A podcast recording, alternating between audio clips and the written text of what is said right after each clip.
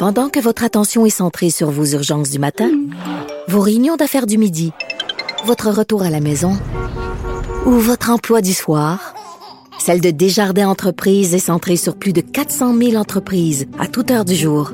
Grâce à notre connaissance des secteurs d'activité et à notre accompagnement spécialisé, nous aidons les entrepreneurs à relever chaque défi pour qu'ils puissent rester centrés sur ce qui compte, le développement de leur entreprise.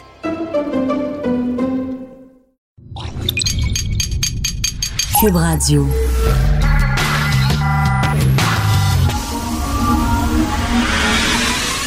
10h, 11h, 11h. Richard Martineau. Politiquement incorrect. Cube Radio. Hey, bonjour, ça fait une semaine que le pote est légal et il n'y a pas eu de catastrophe. La catastrophe tant annoncée, ça s'est pas produit. Il n'y a pas eu plus d'accidents d'auto sur les routes. Il n'y a pas eu plus de cégepiens qui ont coulé leur examen. Euh, finalement, la catastrophe tant annoncée et tant crainte ne s'est pas produite tout ce qu'on a vu, c'est qu'il y a des gens qui ont vraiment beaucoup de temps à perdre au Québec, là, euh, prêts à attendre 4 heures, 5 heures, 6 heures, 7 heures devant euh, les euh, boutiques de la Société québécoise de cannabis. Et je savais pas, vous savez qu'ici, nos studios, c'est près du parc Émilie Gamelin, je le dis souvent, près du cégep du Montréal, et il y a une boutique qui devait ouvrir dans le coin. Une boutique de la Société québécoise de cannabis, puis d'ailleurs, Hugo était tout content, puis tous les matins, Hugo va voir, ça va s'ouvrir, la boutique en fait. Non, un- Bon, là, là, ça suffit. c'est un gag. Moi, c'est la SAQ en face. OK, t'es old school. toi. Ouais. T'es old school. toi. Alors, et elle ouvre pas la boutique, euh, la fameuse boutique, et on se demandait pourquoi, et on le sait maintenant aujourd'hui, il y a une trentaine ou une quarantaine de gens qui ont été embauchés par la Société québécoise de cannabis pour travailler dans des boutiques qui euh, sont situées, une boutique qui est située ici sur la rue Berry, une boutique qui est à Joliette, une autre boutique qui est à Brossard, qui devait ouvrir, et finalement, ces boutiques-là n'ouvriront pas. Pourquoi? Parce que la CAQ a pris le pouvoir, et la CAQ, une des promesses que la CAQ a faites, et quelque chose euh, à laquelle, tient beaucoup François Legault, c'est il ne veut pas qu'il y ait des succursales de la Société québécoise de cannabis près des cégeps et près des universités. Or, celle qui devait ouvrir ici, sur la rue est pas trop loin du cégep du Vieux-Montréal. Donc, ils disent, écoutez, on l'ouvrira pas parce qu'on va devoir la fermer après à cause de la CAQ. Je trouve ça tellement niaiseux.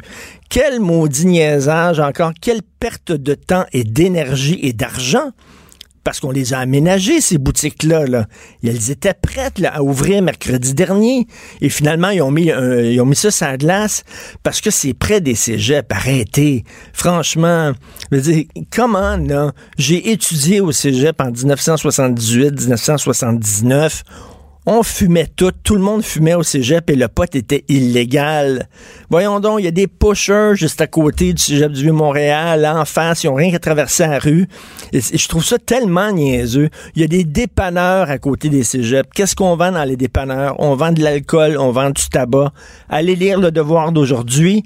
L'Institut... euh, pour la santé publique du Canada dit que les deux substances qui font le plus de dommages au pays, c'est pas le pot, c'est pas le cannabis, c'est l'alcool et c'est le tabac. Ces substances-là sont vendues dans tous les dépanneurs. Il y a des dépanneurs à côté de chaque maudit cégep et il y a aucun problème. Je trouve ça tellement puritain, la position de la CAQ. Là. Il faut pas qu'il y ait de succursale de la Société québécoise du cannabis à côté des universités puis des cégeps. Come on. Ils vont pouvoir se le faire venir par, euh, par euh, Internet. De toute façon, leur, c'est complètement ridicule. Autre chose qui est complètement ridicule, si vous achetez, parce qu'on apprend, on en apprend tous les jours avec le pote, tous les jours on en apprend avec le pote. N'achetez pas votre pote avec une carte de crédit. Achetez-le cash, comme vous faisiez avant avec votre pusher. Vous n'utilisez pas une carte de crédit avec votre pusher, faites la même affaire avec le gouvernement. Pourquoi? Parce que, entre autres, les sièges sociaux, les de, de, de Mastercard, de Visa, etc., c'est situé aux États-Unis, souvent. Et euh, à cause du Patriots Act, la loi qui a été votée aux États-Unis au lendemain de 9-11, comme quoi qu'ils ils ont le droit d'aller vérifier des informations personnelles pour protéger la sécurité des Américains, à cause du Patriots Act, si vous arrivez Mettons, vous voulez aller aux États-Unis, à New York, au Vermont, à Burlington, en auto. Et là, ils vont vous demander, les douaniers, vous venez du Canada, vous venez du Québec, est-ce que vous consommez du pot? Là, vous dites non, parce que si vous consommez du pot, ça peut rendre votre entrée aux États-Unis euh, problématique. Fait que là, vous dites non. Là, les autres vont prendre votre passeport, ils vont aller sur Internet, ils vont aller vérifier votre compte de carte de crédit, pas de joke, et s'ils voient que vous avez effectivement acheté du pot avec votre carte de crédit, ils vont vous interdire l'entrée aux États-Unis. Ça a l'air complètement surréaliste, mais c'est vrai. Et si jamais vous avez acheté pour faire un coup d'argent, comme les amis du Parti libéral de Justin Trudeau, si vous avez acheté des actions dans des entreprises de cannabis, ils vont le savoir, eux autres aussi. Ils vont aller vérifier vos affaires et vous n'aurez pas accès aux États-Unis. Savez-vous pourquoi? Parce qu'on ne fait pas de poteux aux États-Unis. Bien sûr, aux États-Unis, il n'y a personne qui fume du pot. Euh, personne, personne. Cheech Chong, ça fume pas du pot. Snoop Dogg, il fume pas de pot. Il y en a pas d'Américains qui fument du pot. Ils en veulent pas, eux autres. Ils veulent rester purs. Complètement hypocrite, là encore. C'est complètement stupide. Mais ils peuvent vous barrer l'entrée complètement ridicule. Autre chose, si vous achetez du pot légal à la Société québécoise de cannabis, on vous demande de garder votre facture. Pourquoi? Parce que si jamais vous êtes arrêté par les policiers, ils vont vérifier si le pot que vous avez a été acheté légalement ou pas parce que vous avez le droit d'acheter du pot légal, vous n'avez pas le droit d'acheter du pot illégal. Ce qui est complètement débile. Alors, ils vont dire, le pote que tu as sur toi, tu l'as acheté où? L'as-tu acheté d'un pusher? Puis non, je l'ai acheté à Société Québec. Ah oui, prouve-le. Fait que là, vous devez montrer votre facture. Donc, si vous achetez, achetez pas avec une carte de crédit, achetez cash et gardez vos factures lorsque vous achetez du pot. C'est ridicule. Tout ça est complètement ridicule. C'est complètement débile, mais ça montre à quel point c'est un sujet euh, fort complexe. Puis vous avez vu ça aussi, les touristes japonais et les touristes coréens qui viennent au, Canada, si jamais ils sont pris, mettons, ils, se filment en train de fumer du pot, et donc, ils peuvent être poursuivis avoir des amendes ou même des peines de prison dans leur pays d'origine lorsqu'ils retournent chez eux. Hein? On a vu ta page Facebook, tu allé à Montréal puis tu t'es euh, filmé en train de fumer du pot, t'as pas le droit. C'est extrêmement complexe cette affaire-là. Plus tard, tout de suite dans l'émission, après la pause, on va parler au président de l'ADISC, Philippe Archambault. Le président de l'ADISC demande que l'État les aide face à Spotify. Je sais pas exactement c'est quoi la teneur de leur demande. Euh, on va leur parler, mais est-ce que c'est peut-être ils veulent des quotas, c'est tout ça? Parce que vous savez que les radios commerciales, ben ils doivent observer des quotas de musique francophone. Est-ce qu'ils veulent que Spotify, ils disent qu'il n'y a pas suffisamment d'artistes québécois sur Spotify, d'artistes canadiens. Donc, est-ce qu'ils veulent qu'il y ait des quotas? Et c'est toujours ça. Hein. On va en parler, puis c'est certainement que M. Archambault est pas d'accord avec moi. C'est sûr. On va en parler mais vous voulez que les gens écoutent vos tunes, faites des bonnes tunes. Faites des bonnes tunes. Moi, quand j'écoute de la musique, là, j'écoute pas de la musique québécoise. J'ai pas une playlist de musique québécoise. J'ai une playlist bonne tune. J'ai une playlist 10 de char, 10 pour la baise, des, des, des, musique pour la baise, musique pour le char, musique pour... Euh, non, 5 à 7, musique pour la bouffe, le samedi soir. Non, j'ai pas de playlist. Tu dis pas, hey, je vais écouter une tonne québécoise aujourd'hui. Non, t'écoutes une bonne tonne. Si vous faites des bonnes tonnes, on va les écouter. Des affaires de quota, là, ça crée des carrières artificielles. Il y a des artistes, des fois, le Hugo, là. Tu sais, tu vois des fois des pubs d'artistes québécois. Mm-hmm. Ils viennent de sortir un disque, là, où c'est leur show. Puis toi, là, tu connais personne qui, tu dis, je connais personne qui dit, hey, mm. j'ai assez hâte qu'il sorte son nouveau disque, lui. J'ai assez, oh, il a sorti un nouveau, j'ai assez hâte de l'acheter. Ou ben, hey, il va faire un, spectacle, j'ai assez. Des fois, tu regardes ça et tu dis, qui va voir ce spectacle-là? Qui achète ces disques-là? Je ne connais personne autour de moi qui tripe sur ces artistes-là. Ça fait des ça fait des carrières totalement artificielles. Ça fait des films qu'on fait que personne ne va voir, des tunes qu'on produit que personne n'écoute, des artistes qui ont des carrières que seulement des carrières complètement artificielles. C'est pas c'est pas un droit de vivre de ton art.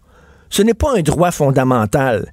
Kafka, un des plus grands écrivains au monde, ils étaient fonctionnaires. Ils écrivaient ses livres le soir chez eux quand ils arrivaient. Romain Gary, il était diplomate.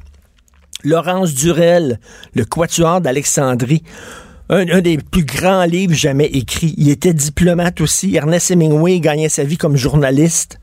Puis le soir, il écrivait ses romans.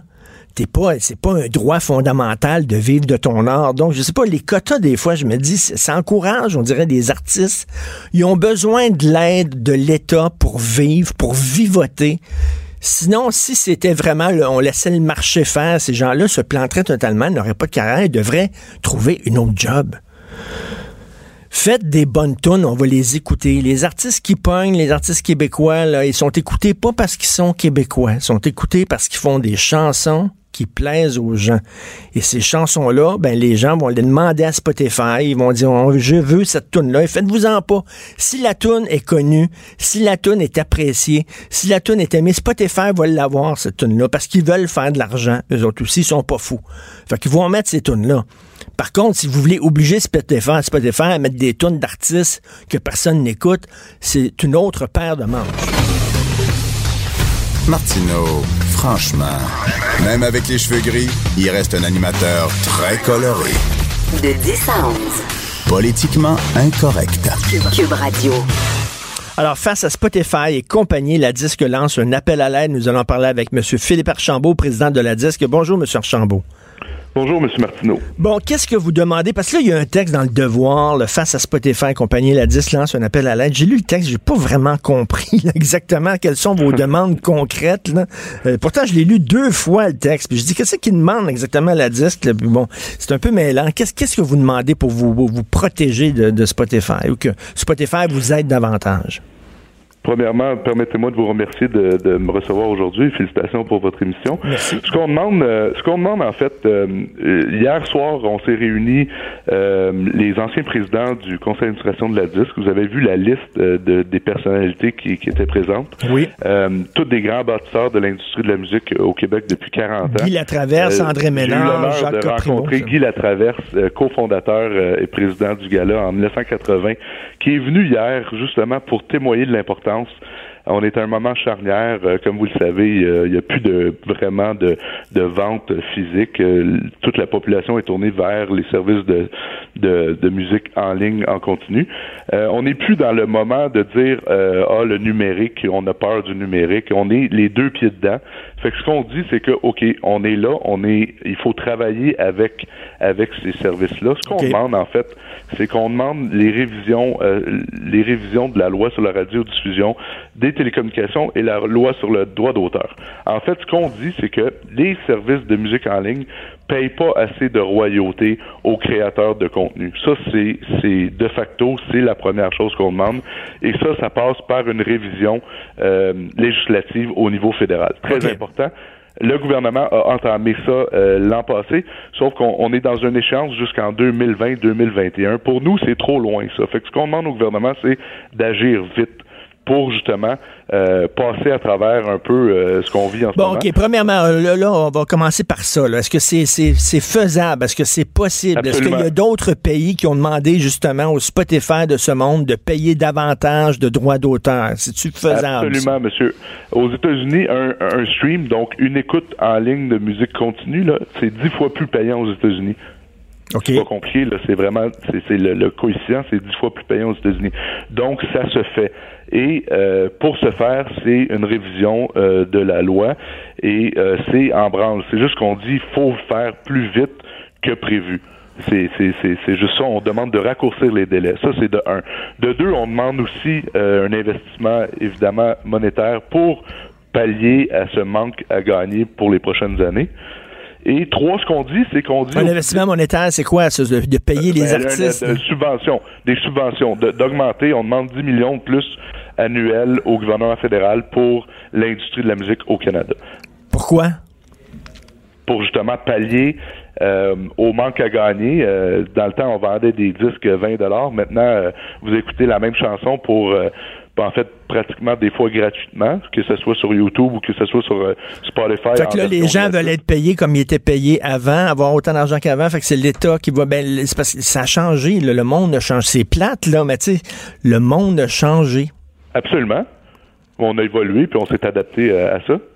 Mais donc, vous voulez que quoi, 10 millions de dollars qui soient donnés pour que les artistes aient autant euh, d'argent qu'à l'époque où il n'existait pas Autant, M. Martineau, je ne sais pas, parce qu'il y a, y a 20 ans, moi, je n'étais pas là. Moi, ça fait 10 ans que je suis dans le milieu, et puis euh, je vous dirais que c'est pas pour pallier, c'est juste pour on est une industrie, il faut stimuler l'industrie, puis ça a toujours été le cas. Les gouvernements ont toujours répondu présent et on, demande juste un ajustement euh, aux, aux demandes de subvention. OK, c'est quoi la troisième affaire? La troisième affaire, c'est de sensibiliser, le, sensibiliser le, public québécois. On est chanceux au Québec, on a de très, très, très bons artistes et on a un public fidèle. Donc, on veut juste dire à la nouvelle génération d'aller écouter les artistes québécois sur les services de musique en ligne. Ça va aider justement à faire rejaillir et ressortir euh, ben ces artistes-là sur les plateformes. Ben, là, comme je disais tantôt, jamais, jamais dans ma vie, ça m'est arrivé en disant Hey, m'aller écouter une tune québécoise. Moi, j'écoute une bonne tune. Je me fous. Si c'est québécoise, tant mieux c'est pas québécois, c'est australienne ou allemande. Comme je me dis pas, comme je me dis pas, je vais aller voir. Je, c'est votre façon à vous de consommer. Maintenant, la consommation de musique se fait beaucoup à partir de listes de lecture, puis les gens, euh, ils veulent cuisiner, ils disent, bon, ben, ils mettent une liste de lecture euh, euh, pour cuisiner, ils veulent s'entraîner, ils mettent une liste de lecture pour s'entraîner. Fait que les, modes de consommation ont changé. Alors, il faut trouver une façon de, de, s'incorporer là-dedans. Et donc, tu sais, Oui, mais si, si, si, un artiste, si un artiste fait une bonne tune, là, on, va, on va la mettre sur notre liste de lecture, la tune. C'est bonne, on va en mettre. la mettre. Ça, c'est comme je vous dis, il y a deux façons de fonctionner euh, en écoute euh, en musique en ligne. C'est-à-dire que euh, vous, vous allez choisir ce que vous voulez écouter, mais il y a beaucoup de gens qui consomment en, en, écoutant des listes de lecture pré, préfaites par des, des personnes précises chez, chez, les, chez Spotify ou chez Apple ou par d'autres utilisateurs. OK, c'est-à-dire, eux autres ont déjà En fait, c'est juste que ce que je veux vous dire, c'est que prenons l'exemple des fromages d'ici, du Québec. Ben, il y a eu une grosse campagne de mobilisation, de sensibilisation, de dire nos fromages sont aussi bons, sinon meilleurs qu'ailleurs. Alors, consommons local. Ben, c'est un peu la même chose qu'on dit en musique. Faites attention, puis euh, renseignez-vous, puis allez voir ce qui se fait bien au Québec. On n'a rien à envier ailleurs. Mais votre exemple sur les fromages est très intéressant. Moi, je m'ai commencé à, j'ai commencé à, puis j'en mange beaucoup de fromages québécois. C'est vous pourquoi je mange des fromages québécois? Parce qu'ils sont, bons. Parce qu'ils sont bons. C'est pas parce qu'ils sont québécois, parce qu'ils sont bons. Si on fait des, je reviens tout le temps là-dessus, Regardez bien. Dans les années 70, OK, on, revient loin, là, on revient loin. Mais dans les années 70, je trouve que la musique québécoise, elle était synchrone avec ce qui se passait à travers le monde. Harmonium, ça avait pas à rougir à côté de Supertramp, ça avait pas à rougir à côté de Genesis. C'était l'époque du rock progressif et on était dedans. Moi, je trouve que là, des fois, là, t'écoutes des certains artistes québécois, là, puis tu dis, OK, ils sont pas dans la mouvance mondiale, ils sont pas dans la musique qui pogne, ils sont off, là. Ils font encore de la musique. Vous parlez euh, de groupes des années 70, euh, j'étais pas là dans les années 70. Ce que je peux vous dire en ce moment, c'est que euh, on n'a pas, la musique qu'on fait au Québec est tout à fait à la hauteur de ce qui se fait partout dans le monde. Je prends des exemples, euh, je peux vous en donner plein, je vais pas vous en donner parce que j'en ai trop. Ben là, à un moment donné, le, la disque était pas pantoute sur le hip-hop, puis vous étiez pas pantoute là-dedans. Ça a pris à un moment donné des rappeurs qui sont montés sur scène puis qui ont dit Hey, écoutez, on existe, nous autres, là. Vous donnez des prix au jazz, vous donnez des prix à la musique country, mais nous autres, c'est comme si on n'existait pas. L'industrie. Ça, ça, fait plus de 10 ans je sais bien, mais... ce qui est arrivé là. Là, vous allez voir que le, le, le, gala s'est adapté. On, on, donne maintenant le, le prix de l'album hip-hop de l'année sur le gala du dimanche. Fait qu'on on sait que c'est beaucoup le rap en ce moment qui est consommé. Mais est-ce qu'on a besoin de dire aux gens faites un effort pour consommer de la musique québécoise alors que si elle est bonne, les artistes qui sont bons, euh, ils n'ont pas besoin de cette demande-là, cette demande d'aide-là. pas de faire un effort, mais soyez curieux. C'est tout ce qu'on demande. Soyez curieux. Parce que si on n'est pas curieux, euh, ben c'est plate, mais ça va être euh, difficile de se faire entendre. Monsieur, maintenant, les, pour, pour, euh, pour percer sur les, les services de musique en ligne, c'est des personnes qu'on appelle des curators qui sont à New York. c'est difficile de, de, de, de, de, se démarquer là-dedans. Là. Pas parce qu'ils sont pas bons, parce que ils sont moins écoutés. On est 6 millions francophones. dans une mer. C'est juste ça qu'on fait. On dit soyez, soyez vigilants soyez curieux. Puis euh, apprécions la musique qu'on fait au Québec. Et là, le, le, le, le, gala de la disque, ça coûte 230 dollars par personne pour participer au gala. Là, il y a Hubert Lenoir qui euh, était, il veut aller là avec ses quatre musiciens. Mais les musiciens d'Hubert Lenoir, ils ont pas d'argent, ils peuvent pas se Mhm. payer un ticket à 230 pièces pour aller à la disque. Lui, il va amener sa gang avec lui. Fait que là, il a fait un, un programme, une campagne de socio-financement. Il demande à ses fans, s'il vous plaît, aidez-moi à ramasser de l'argent pour que mes musiciens, pour que mon groupe, ceux qui m'accompagnent, ceux qui sont avec moi, puissent se pointer à la disque. Qu'est-ce que vous en pensez? C'est-tu trop cher, l'étiquette? Ah, c'est une très bonne question. En fait, c'est une grosse, grosse production. Euh, c'est, un show euh, de qualité exceptionnelle. Après ça, le prix des billets, euh, je suis pas au courant de, l'histoire de Hubert, Lenoir, euh, mais euh, le prix des billets, je, pourrais pas, je pourrais Parce- pas commenter là-dessus. Parce que lui, est en, c'est cher, caté- lui est en, mais en caté- même temps- il est en nomination, le chanson de l'année, révélation de l'année, interprète de l'année, album de l'année. Puis ce qu'ils disent, eux autres, c'est- grâce à nous autres que la disque, c'est Ouais. grâce à nous autres qu'il y a une fête de la musique. On est les, mais on peut pas aller à notre propre party.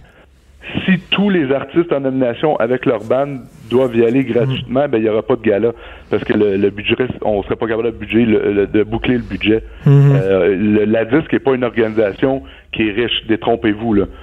C'est une organisation euh, très solide, mais c'est pas, on fait pas d'argent avec le gala de la disque. Je peux vous le garantir. OK, donc euh, lui, il a le droit quand même de partir une campagne de socio-financement. C'est peut-être ses propos Bon, sur ça, le lui, ça lui appartient. Ça lui appartient. S'il fait ça, tant Tout mieux. à fait.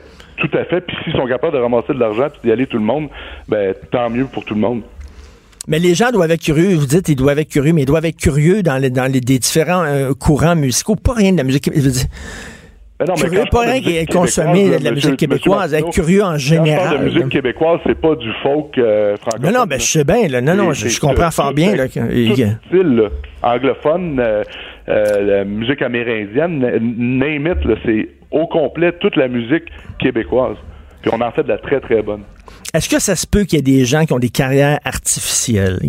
À cause, comme je disais tantôt, là, à cause des, je sais pas, les quotas. Moi, des fois, je vois des artistes québécois, puis je me dis, qui sortent un nouveau disque, puis c'est rendu comme leur sixième disque, puis je connais personne qui écoute ça.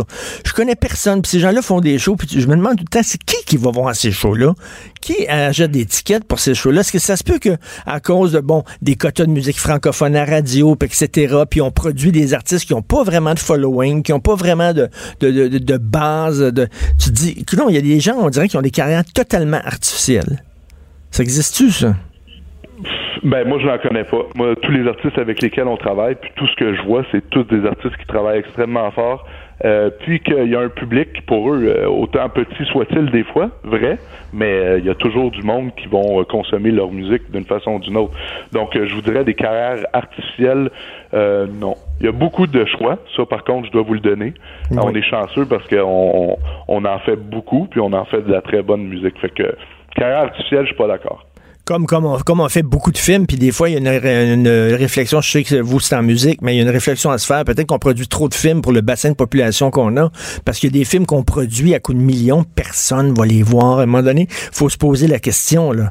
Pour qui on fait des films, là? Si même les Québécois vont pas voir leur propre cinéma, pour qui on fait des disques, si même les Québécois n'écoutent pas leur propre musique, il y a un questionnement à se faire, là. Questionnant se faire peut-être, mais je vous dirais que l'industrie du cinéma, je m'y connais pas beaucoup. Tu- Par contre, je m'y connais pas mal, je pense, dans l'industrie de la musique au Québec. Et puis, euh, il y a, y a pas de question, selon moi, il n'y a pas de question euh, là-dessus. là. Il n'y a pas de, de fausse carrière, il n'y a pas trop de demandes, il n'y a pas trop euh, d'offres, je veux dire. Il y a beaucoup de demandes, il y a un public pour tout le monde.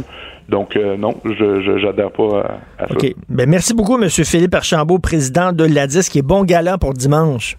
Vous êtes bien gentil, M. Merci. Martineau. Bonne Bon journée. galant. Martino, le seul qui peut tourner à droite sur la rouge à Montréal. De 10 à 11. Politiquement incorrect. Mais c'est politiquement correct de l'écouter. Salut, maintenant je parle avec Jonathan Trudeau qui est là avec nous. Salut Jonathan. Salut, c'est drôle quand ça dit que t'es le seul qui peut tourner à droite à Montréal. C'est pas que tu peux, c'est que tu conduis tout croche. Comment ça, tu le sais pas, quoi, à droite, à gauche? T'as-tu raconté à nos nouveaux auditeurs de, de, de Cube Radio la technique Martineau pour sortir d'un banc de neige euh, le matin, par exemple? C'est très hein? facile. T'avances, tu recules, t'avances, tu recules, t'avances, tu recules pendant à peu près une demi-heure. Puis après ça, tu finis par sortir. Mes voisins sont, sont furieux. Ils disent, oh non. Tu sais, comment, les- les- mes voisins ils doivent se dire, OK, sors de ton champ puis pelte, maudit, tu sais. Quand tu venais, euh, quand tu venais à Québec, parce que on faisait de la radio euh, à distance, là, euh, quand tu venais à Québec, euh, quand j'arrivais à la station, je le savais toujours que tu étais là. T'as tout le temps le char qui était parké tout croche entre deux lignes, là, à moitié à côté dans le poteau. Là. C'était un peu... Hey, content de me parler juste une fois par semaine plutôt que tous les jours? Ben, c'est tout le temps qu'il nous reste, Jonathan. Malheureusement, il faut aller à la pause. Écoute, Jonathan, je suis tellement déçu. Tellement déçu. C'est qu'il y a? Moi, là, Marie-Chantal Chassé, là, la ministre de l'Environnement, quand est arrivée, premièrement, moi, j'étais content que la CAQ dise, regarde, c'est important l'environnement, puis on va en parler. Ils sont allés chercher cette fille-là. Moi, je trouve qu'elle est sharp. Tu comprends ce que je veux dire? Elle a l'air Ben, son CV euh, elle- annonce quelque chose de big. Là. Écoute, elle a un CV, elle avait 28 ans, cette fille-là. Elle était à la tête d'une entreprise avec une affaire comme 1000 employés. Elle dit, C'est une tête, c'est un brain, comme on dit, c'est un cerveau. Elle se présente bien, je trouve elle a un look cool. Fait que là, je disais, Hey, une nouvelle ministre de l'Environnement, elle vient du milieu des affaires, donc elle va peut-être pouvoir parler aux gens des affaires à quel point c'est c'est important l'environnement, créer bon des nouvelles jobs dans ce milieu-là et tout ça. Et là, Ben, ra- raconte ce qui s'est passé pour ceux qui ne l'ont pas vu. Aïe, aïe, aïe. Et il y a bien des gens ici sur la colline parlementaire qui essayent encore de comprendre ce qui s'est passé hier. Parce que, bon, les ministres ont été assermentés jeudi et euh, c'est normal que pendant les premières euh, premières semaines, je dirais, j'allais dire premier jour, mais ça peut même être première semaine que tu peux pas t'attendre à ce qu'un ministre euh, est au devant puis réponde à toutes les questions, surtout si c'est un ministre qui est nommé dans un secteur qui connaissait effing rien jusqu'à il y a trois jours. là. Et C'est oui. le cas de, de, de Mme Chassé. Donc, hier, le gouvernement fédéral annonce sa politique là, bon, pour la taxe sur le, le, le, le- carbone. Non, non, excuse, le prix du carbone que Justin Trudeau veut qu'on dise maintenant. Il veut pas utiliser le mot taxe. Et euh, donc, le, le, le, le, le Québec, lui, a pas de compensation parce que nous, Ben on a déjà le marché du carbone et blablabla. Puis on t'en as peut-être parlé, je vais en parler tantôt. en C'est assez parle. Complexe, c'est assez complexe comme sujet. Donc, euh, donc, euh, on Donc peut- là, Madame Chassé, euh, elle, et les gens de la CAQ décident de la faire sortir pour réagir. Mais le problème, quand je te dis que les médias essaient de comprendre ce qui s'est passé, c'est qu'il n'y avait eu aucune demande des journalistes. Tu sais, les autres qui étaient en réunion, il y avait encore hier des réunions pour apprendre sont où les toilettes au Parlement. là. Essentiellement, c'est ça. Là, tu sais, comment ça marche le Salon Bleu, les règles parlementaires. Il y a encore des formations aux députés. Madame Chassé était là-dedans. Et là, on l'a fait sortir de là pour lire une déclaration. Mais, tu sais, on, on- tu me connais, moi, je, je- je- je- j'ai un côté, tu sais, ben, je suis capable d'être très baveux, je suis capable d'être méchant, même, je pense, des fois. Mais j'ai le malaise facile. Tu sais, moi, dans la vie, quand Ah je vois oui. une situation malaisante, il y en a qui se réjouissent de ça. Moi, là, je viens tout mal. non, toi, tu regardes quelque chose à la télévision, puis tu vois que la, la personne est mal à l'aise, puis toi, tu deviens rouge, tu deviens mal à l'aise. là. Exact, change de poste. tu sais, Ben oui. C'est à ce point-là. Et mais là, le malaise, toi, de la, Quoi, du pas point de bonne, était de pas Madame bonne, hein? Chassé est arrivée en scrum avec une feuille. Elle, Dans le fond, elle lisait une déclaration. Et là, bon, c'est la première fois qu'elle faisait ça. Donc, je- elle l'a lu un peu de façon théâtrale, je dirais, avec le gros sourire d'en face. Euh, C'était difficile. Et là, la période de questions des journalistes a commencé. Un chevreuil devant des lumières de char dans le parc du Saguenay. Elle maîtrisait Ah. pas pantoute son dossier. Ben non. C'est- Non, mais regarde, moi, là, à sa place, là, Jonathan, à sa place, je serais tellement furieux. Je dirais à mon boss, qui, mettons, François Legault, t'aurais dû me protéger. Je commence. Oui. Tu sais que je suis green, là. Lance-moi pas comme ça en pâture devant des journalistes. Voyons donc. Euh, euh, je fais un point de presse avec une certaine distance. Je lis un. Mais tu sais, lance-moi pas en pâture comme ça Exact. alors que je En suis scrum. green. C'est En ça, il y a tellement, il y a- il y a, il y a tellement de choses. C'est que premièrement, ça aurait pas dû être fait de cette façon-là en Scrum. C'est vrai que c'est difficile. Tu sais, la semaine dernière, Catherine Dorion euh, s'est attiré les foudres de bien des gens en disant la nouvelle députée de Québec solidaire ici dans Tachereau à Québec, en disant que ça faisait un petit peu penser aux interrogatoires là, dans, dans- l'ex-URSS. Ben oui. C'est ça qu'elle a dit. Bon, évidemment, chouette. tout le monde a trouvé que c'était ridicule. Sauf que en même temps, c'est vrai que c'est incroyablement intimidant faire un scrum. Il faut l'avoir fait une fois dans sa vie pour comprendre ce que c'est, surtout quand c'est la presse parlementaire, euh, la presse, la tribune de la presse qui est la plus aguerrie au Québec. Toutes les Kodaks ça, ça s'ouvrent, ils- ils- ils forment un rond autour de vous. Il y a les micros, tout le monde parle plus fort que les autres pour essayer de poser sa question. Et là, en plus, le défi pour elle, il était double parce qu'elle connaît pas ces dossiers-là.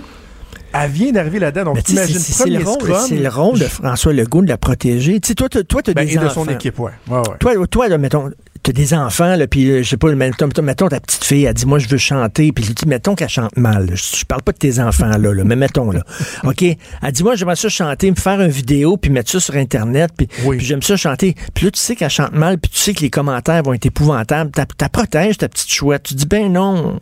À un Ben moment non, donné, il faut que tu dises à ton enfant, tu chantes mal ou euh, tes dessins, ils sont pas si beaux que ça. Ou avant, avant, donné- avant d'aller sur Internet, on va te donner des cours de chant. Puis dans, dans Oui. deux mois, tu pourras faire ta vidéo parce que tu vas, avoir placé ta voix, etc. C'est ça. Mais tu sais, donne-y une chance. Il l'a il l'a brûlé. Elle a pas placé sa voix et elle a faussé. Et moi, ce matin, c'est intéressant ce que tu dis là, euh, quand tu dis il l'a brûlé, parce que ce matin, c'est ça que j'ai cherché à savoir. Tu sais, j'ai travaillé dans ce milieu-là pendant plusieurs années et il y, a, un côté qu'on on, on imagine peut-être pas euh, dès le début, c'est-à-dire, c'est quoi les séquelles que ça laisse un événement comme celui-là? Pour cette ministre-là, pour Madame Chassé. Donc, moi, j'ai cherché ce matin à savoir comment elle va, Madame Chassé, parce que j'avais en tête, par exemple, Isabelle Melançon. Tu te souviens, on en avait parlé euh, ensemble, toi et moi, lorsque Madame Melançon avait été nommée ministre de l'Environnement il y a un peu plus d'un an de ça. C'est une fille que je connais super bien. J'ai fait de la politique avec elle longtemps, une communicatrice hors pair. Et lorsqu'elle avait été assermentée ministre de l'Environnement, elle n'a pas été briefée. euh, à s'en tenir, là, tu sais, juste quelques lignes générales. Elle a été pitchée dans la gueule du loup. Ça avait pas bien été, mais pas du tout son affaire. Le, un- Infoman l'avait repris. Ah oui. Avait fait rire d'elle et je pense que, sans, je dis pas qu'elle a pas fait un bon travail, mais je suis certain que ça a laissé des séquelles permanentes, ça. Ses premiers pas, là, et de voir qu'elle était devenue un peu même la Ah, risée oui. du Québec pendant deux, trois jours, que le monde disait, oh boy, c'est beau, hein, une ministre qui est pas capable de dire deux mots, puis et là, Madame Chassé, là, euh, les gens Mais- du bureau du premier ministre, s'ils l'ont pas protégée hier, c'est le temps de la protéger là, là, de faire du renforcement positif et tout ça, parce que franchement, ça part très, très mal. Mais ça envoie un message aux autres, hein. Euh, attachez-vous, soyez prêts, là. Euh, Madame Chassé a été l'exemple de Ben ce que oui. ça peut faire. Parce C'est que- c'est beau, là. C'est glamour depuis jeudi, là, le salon rouge, le garde du corps. euh, mais là, les, les Mais- défis commencent Mais là. ça doit être stressant parce qu'il y a- il y, a toute une gang là, qui ont aucune expérience de la politique qui débarque. Là. Puis toi, tes voix, parce que toi, tu as une certaine expérience, euh, beaucoup plus que autres, là, dans les coulisses, puis tout ça. Bon, ils doivent être nerveux. Ça doit courir d'un bord puis de Ben, l'autre. T'aurais dû voir ça ce matin. Il y avait un caucus euh, des députés. J'étais là il y, a, il y a quelques minutes. Le caucus dans le Salon Rouge. Et là, tous les médias attendaient euh, les députés pour les questionner. Idéalement, c'est les, ministres qu'on veut euh, davantage questionner.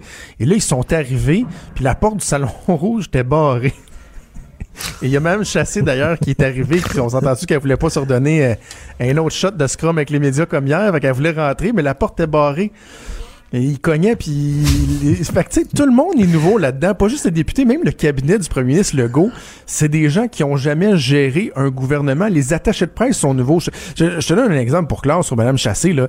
Hier, son scrum a duré 8 minutes et demie. Ça a été un supplice de 8 minutes et demie qui lui a sûrement paru euh, pour comme une douzaine d'heures. Ben, l'attaché de presse lui-même, au bout de 4 minutes, aurait dû se rendre compte que ça allait pas, puis dire merci, merci, ok, parfait, on doit partir, on est occupé, Ben oui. et d'arrêter cela. Et là, eux, ils doivent changer leur façon de penser. Avant, quand tu étais dans l'opposition et que tu avais l'occasion de, te- de- de parler aux médias, le plus longtemps tu pouvais leur parler, le plus tu avais de chance que peut-être que ton message passe aux médias.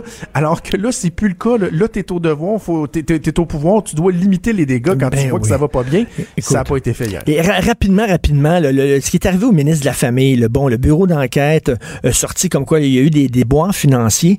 Et là, c'est très intéressant. Les gens ont dit, ben oui, mais ça va le rendre plus humain.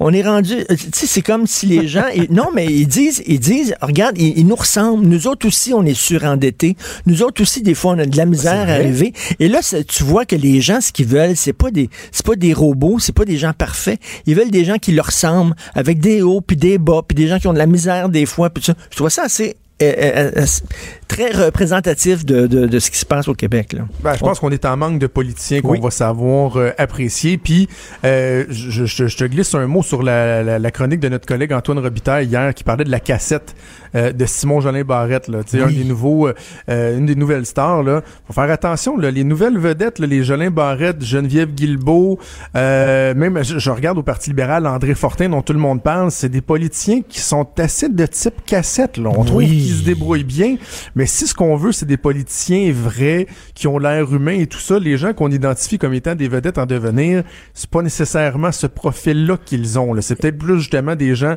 comme Mathieu Lacombe qui vont être très humains, qui n'auront Oui. pas peur de démontrer leurs faiblesses. Ça se peut que c'est ça qu'on veut et que ceux qu'on a déjà identifiés comme étant des futures vedettes, on va peut-être déchanter un petit Hey, peu dans les prochains mois. là. Tout à fait. Simon, euh, Jolin Barrette, des fois, tu as l'impression de- de- d'entendre, de- voyons ça qui était au patrimoine, puis qui est rendu au tourisme. Mélanie Jolie. Mélanie Jolie. Mais non, là, Richard, quand même. OK. Bon. T'exagères tout le temps. Ouais, ça, excuse-moi. ça allait bien, on Mais était rendu à la fin, tout avait bien été, il a fallu que t'exagères. C'est que je dans la neige, je recule, j'avance, je recule, j'avance, je sais pas quoi faire. OK, merci, Jonathan. Salut. Merci beaucoup, Bye. bien sûr, on peut te voir certainement à la joute régulièrement. Richard Martineau. Politiquement incorrect. Cube Radio. Ça brasse aux États-Unis. Le siège de CNN à New York a été évacué en raison d'un engin suspect. Et il y a aussi des colis suspects qui contiennent potentiellement des, en- des engins explosifs qui ont été adressés à Barack Obama et Hillary Clinton. Finalement, ça a l'air d'être un, je sais pas, un adepte de Trump un peu craqué, là, qui euh, euh, est contre les fake news de CNN puis qui s'en prend aussi euh, aux démocrates. Là. Je sais pas ce qu'il va avoir, mais évacuer le bureau de CNN qui est situé, comme vous le savez, dans le bâtiment Time Warner en plein cœur de Manhattan, évacué. Là, ça a l'air que ben, ça fait une semaine que le pot est légal et là, on discute euh, dans certains partis de peut-être euh, légaliser toutes les drogues. On est loin, là, on est loin de ça, mais on en discute. Nous allons parler de tout ça avec euh, Jean-Sébastien Fallu, professeur en psychoéducation à l'Université de Montréal. Salut, Jean-Sébastien. Salut. Donc, euh, bon, légaliser toutes les drogues, est-ce que ça se fait? C'est tout ça qui, qui- qui existe au Portugal? Non, au Portugal, c'est euh, décriminalisation de de la possession simple. Donc, euh, le marché n'est pas euh, vraiment légalisé. Et on pourrait faire des nuances. Il y a des gens qui diraient que c'est pas complètement décriminalisé, mais c'est euh, c'est pas mal le cas. C'est-à-dire qu'on on ne on traînera pas devant les tribunaux, sauf s'il y a vraiment là, des cas de récidive, puis comme je le disais, de trafic. Mais sinon, on va traiter ça d'une manière plus de santé publique. Mais là, tu parles de possession simple de toute forme de drogue là, au Portugal, c'est ça? Oui, exactement. C'est-à-dire, si, si tu te fais pincer avec euh, de la coke, mais seulement euh, une petite quantité de coke pour ton utilisation personnelle, ou alors de l'héroïne, ou alors n'importe quelle autre drogue, euh, ça va être décriminalisé. Donc, il y a une certaine libéralisation. C'est le pays qui va le plus loin actuellement. Là. Oui, pour l'ensemble des drogues, oui. Euh, c'est sûr que pour le cannabis, euh, on a la légalisation, mais pour l'ensemble des drogues, c'est le pays qui va le plus loin. Euh, puis on donne pas, contrairement à ce qu'on entend, euh, des contraventions. C'est on rencontre les personnes qui sont interpellées rencontrent ce qu'on appelle une commission de la dissuasion de, de la consommation, euh, constituée d'un juriste. D'un travailleur social, euh, médecin ou psychologue, puis on va évaluer la situation et faire des recommandations appropriées et envoyer dans des services de traitement aux besoins. Puis là, contrairement ici, les services sont très, très accessibles, donc ça, participe au, succès de ce modèle-là. Là, je trouve ça assez cohérent qu'on dise, regarde, on a légalisé le drogue, la- la- le pot, on a légalisé le pot pour enlever le crime organisé de là. Ben, tu dis, Mhm. OK, mais bon, fait- faites-le. Pourquoi vous le faites pas pour les autres drogues? Parce que là, le crime organisé, il continue à faire de l'argent avec la coke, continue à faire de l'argent avec le LSD, continue à faire de l'argent avec les autres drogues. Alors, ben, soyez cohérents et euh, appliquez euh, cette, cette- cette ligne de pensée-là pour toutes les drogues. Ben effectivement, euh, comment dire, d'abord le crime organisé faisait très peu d'argent avec le pot, là, soit, soit, dit en passant, oui. c'est- c'était pas mal démocratisé. Ouais, c'est pas mal plus avec la coke puis les drogues de synthèse que le crime organisé fait son argent. Puis effectivement, j'ai signé un, un éditorial euh, l'an dernier qui s'appelait l'effet légalisation, dans lequel on disait justement que le débat sur la légalisation du cannabis a jeté les bases argumentatives pour euh, parce que plusieurs des arguments avancés pour la légalisation du cannabis s'appliquent aussi aux autres drogues. Euh, non seulement ça, il y a aussi la crise des opioïdes, 4000 morts, on estime l'année de l'an dernier au Canada, qui euh, sont liés essentiellement. On parle du système médical de prescription, mais ça c'est une euh, partie de l'équation, mais fondamentalement la, la, raison principale pourquoi il y a tous ces décès-là, c'est la prohibition. Une conséquence directe de la prohibition. Euh, et maintenant, oui, on en parle. Il y a des partis qui en débattent. Il y a de plus en plus de gens qui pensent qu'il faut légaliser d'autres drogues. Moi, je dis pas toutes les drogues parce que franchement, des drogues justement comme le fentanyl puis Ben ses oui. dérivés, euh, pas nécessaire de, de rendre ça accessible. Là. Sauf qu'il y aurait peut-être d'autres substances plus connues à rendre accessible. Puis ça fait peur le mot légalisation parce qu'on entend quasiment euh, comme une SAQ où on aurait de l'héroïne, mais c'est pas le cas. Il peut avoir des modèles très différents. Ça peut être accessible, mais d'une manière très très stricte, euh, moins moins que le cannabis. euh, je veux dire plus que le cannabis, mais bon moins que d'autres substances. Mais effectivement. euh, à cause de l'échec de la prohibition, puis euh, de laisser ça au crime organisé, puis de toutes sortes d'autres arguments, euh, on a maintenant euh, des organisations euh, très importantes qui pensent qu'il faut légaliser, puis même le- le- l'exemple le plus patent, je vais pas avoir un argument d'autorité, mais c'est l'éditorial de, du British Medical Journal, un Oui. journal euh, médical très, très influent dans le domaine scientifique, qui signait le 8 mai dernier ou le 10 mai dernier un éditorial intitulé euh, Drugs should be legalized, regulated and taxed. Donc, les drogues devraient être légalisées, encadrées et taxées. Mais- Et on est, on est rendu là dans, dans la réflexion. Mais il y a des gens qui vont dire, regarde, il y a des gens qui disent, de toute façon, euh, on veut pas légaliser la coke parce que bon, on veut pas banaliser, sauf que la coke ça existe déjà, c'est là, puis c'est très facile d'en avoir. Moi, je connais quelqu'un qui connaît quelqu'un qui a un numéro de pusher, puis en une demi-heure, je peux Mhm. avoir n'importe quelle drogue. Bon, mais il y a des gens qui vont dire, écoute. L- C'est pas parce qu'il y a des gens qui volent qu'on devrait légaliser le vol, tu comprends? Ben voilà, C'est exactement. pas parce Ou que- c'est pas parce que c'est pas parce que le meurtre existe qu'il faut légaliser le meurtre. Ben, c'est euh, ça, en c'est disant- la prochaine étape, on va donner des enfants aux pédophiles. Ben oui. Euh, je les ai entendus, ces arguments-là, mais la différence, c'est qu'avec la drogue, il n'y a pas de victime directe. Là. C'est, c'est quand il y a un vol, il y a quelqu'un qui se fait voler. Quand il y a un meurtre, il y a quelqu'un qui se fait tuer. Euh, quand quelqu'un prend de la drogue, bien sûr, indirectement, ça peut apporter un fardeau pour le système de santé, mais c'est justement ça, c'est qu'on se rend compte que la prohibition comme telle a elle-même un fardeau parce que la consommation, elle existe. Les drogues sont accessibles. Et les conséquences de cette prohibition-là pour la société, pour la santé publique et même individuelle, euh, on n'a pas le temps de rentrer dans les détails, mais c'est atroce, mais ça va jusqu'à tuer du monde, puis ça, ben on paye aussi pour ça. Et il n'y aura jamais une politique euh, qui va être parfaite. Euh, qui va être idéale, euh, qui tout va être beau, mais on se rend compte de plus en plus que la prohibition euh, non seulement n'atteint pas ses objectifs, mais Ça coûte crée cher. de, de problèmes, ça coûte cher, ça crée des problèmes de santé, euh, de- d'environnement, de corruption. Mais, bon, je- mais, mais il y a un danger, il y a un danger de banalisation quand même avec la légalisation. C'est là où j'allais. Effectivement, le danger, c'est d'envoyer un message qui est perçu comme étant, ben voilà, on légalise parce que c'est bon pour la santé ou parce que c'est banal. Euh, mais il faut le contrer, ce message-là, en disant, ben non, il y a des produits toxiques dans notre société qui existent et qui sont moins dangereux quand ils sont encadrés. Euh, je fais des fois le parallèle même avec la, la, la, la viande. À un moment donné, on a eu une commission sur la viande parce qu'il y avait des risques de, de, de, de, contamination dans la chaîne alimentaire, puis on a instauré des processus très stricts pour euh, l'encadrer pour éviter. Bon, la viande, c'est pas si euh, toxique, puis c'est pas grave tant que ça, le, le banaliser, mais euh, il y a des produits dans notre société comme le gras, le sucre, le, le, le sel, les armes à feu, même dans une certaine mesure, qui sont euh, légaux, puis si personne pense que c'est bon pour la santé, puis il faut vraiment expliquer aux gens c'est pas parce que c'est banal qu'on légalise ça, c'est parce que justement, c'est un produit qui est risqué. Puis quand on l'encadre, ben c'est pas pour rien qu'on met ça, on met des règles, on met ça à 18 par exemple, là, pour l'alcool ou le cannabis. C'est parce qu'il y a des risques, puis il faut, faut expliquer ça aux gens, puis particulièrement aux jeunes. Mais là, ça serait, ça serait weird. Écoute, là, tu pourrais aller acheter ton gramme de coke quelque part, là, au vu et au su de tout le monde.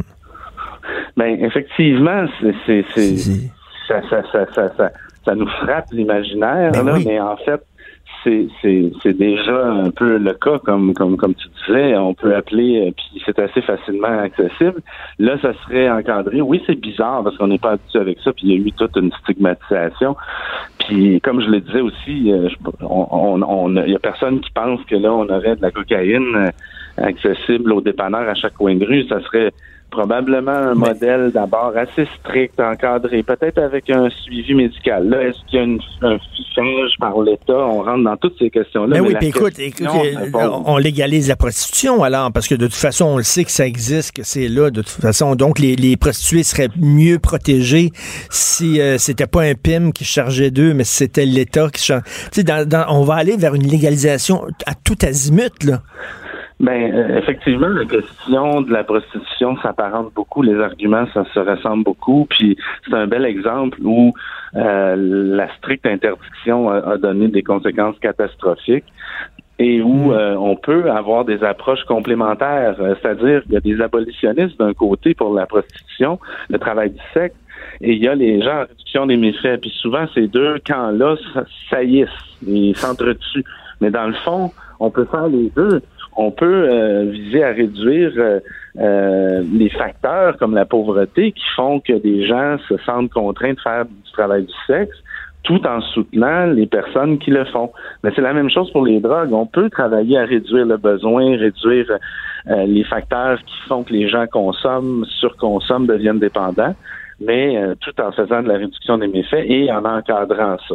Euh, c'est pas simple, il va falloir réfléchir, puis euh, il, il- va falloir Ben, penser que, le- le- le- le- le- le- dans le fond, la légalisation n'a pas besoin d'être une panacée, juste faire mieux que la prohibition.